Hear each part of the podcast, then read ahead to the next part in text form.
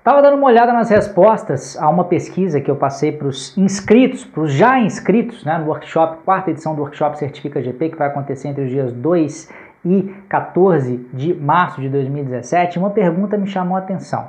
Tá, primeiro, se você não está inscrito, é bom se inscrever, tá? Esse workshop é totalmente gratuito, é o maior workshop sobre certificações PMP e CAPM do Brasil. Vai ter um link em algum lugar nesse vídeo aqui para você se inscrever, seja sobre, em cima ou abaixo. Mas a pergunta que essa pessoa me fez, na verdade, a, a resposta dela foi uma nova pergunta para mim. Ela falou o seguinte, André, eu queria saber o seguinte, que tipo de técnica que você me ensina é, para que eu possa aumentar a minha chance de aprovação além de estudar. E repare que a pessoa perguntou além de estudar, porque não dá para substituir a questão do estudo. Né?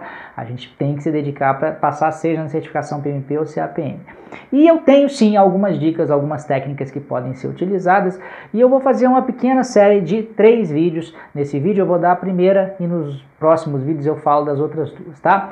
E a primeira técnica, a primeira dica que você pode seguir é a seguinte: produzir algo enquanto você estiver estudando, tá? Tempos atrás, para produzir um subcurso, para quem não sabe, eu tenho um curso chamado Fórmula da Certificação PMP, que serve para as duas certificações, PMP e CAPM, e eu tenho um bônus, um curso de bônus dentro desse, desse curso maior chamado Turbo Aprendizagem, para fazer com que as pessoas estudem com mais produtividade. E aí eu estudei um bocado para poder entender né, como é que o ser humano aprende. E um cara que é um dos papas aí, ele falou uma frase num dos livros que eu li a respeito, que ele falou seguinte, quer aprender alguma coisa, mas é, tenha mais output e menos input. O que, que ele estava querendo dizer com isso? Né? A gente, ao estudar, a gente fica muito focado só em absorver conteúdo, só ler é, textos, assistir vídeos, ouvir áudios e tudo isso, sem dúvida nenhuma, é muito importante. Mas ele disse que tão importante para você fixar um assunto quanto absorver, quanto o input, né, é o output.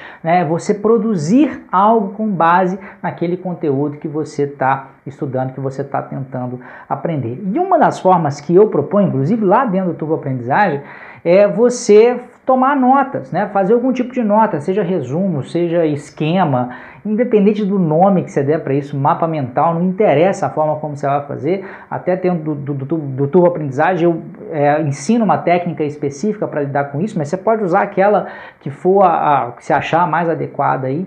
Mas o que ele estava dizendo é o seguinte, ao produzir, você estabelece uma série de conexões neurais, né, com aquilo que você está aprendendo e com aquilo que você já sabe, né? E é justamente a partir da interação entre esses dois mundos, né, a nova informação e aquela informação que você já tinha anteriormente, é que novas conexões sinápticas acontecem no nosso cérebro e o aprendizado com fixação é, ele acontece, tá? Então a primeira dica basicamente é isso. Esteja você lendo o PMBOK, lendo um livro preparatório para a certificação PMP, assistindo o meu curso, se você for meu aluno, não interessa. Qualquer coisa que você for fazer, sempre uh, deixe um tempinho reservado ali para que você possa produzir alguma coisa, seja um esquema, seja um resumo, porque além de servir para você estudar isso lá na frente, eu vou falar disso nas, outras, nas próximas duas dicas, em uma delas pelo menos, o simples ato de você produzir né, esse material já vai estar tá aumentando em muito a sua aprendizagem e muita gente acha que é o seguinte, pô, mas eu vou gastar tempo para fazer essa anotação,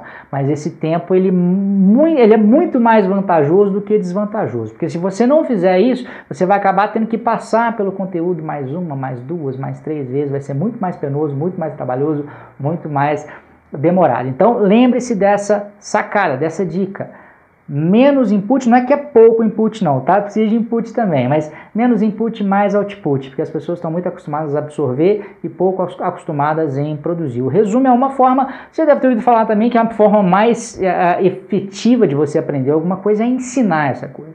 Tá? Então, se você quiser também ensinar para uma outra pessoa, se estiver fazendo parte de um grupo de estudo, isso também é uma outra forma de output que vai aumentar a, ao seu nível de aprendizagem. Tá? Essa foi a primeira dica. A gente tem mais duas nos próximos vídeos.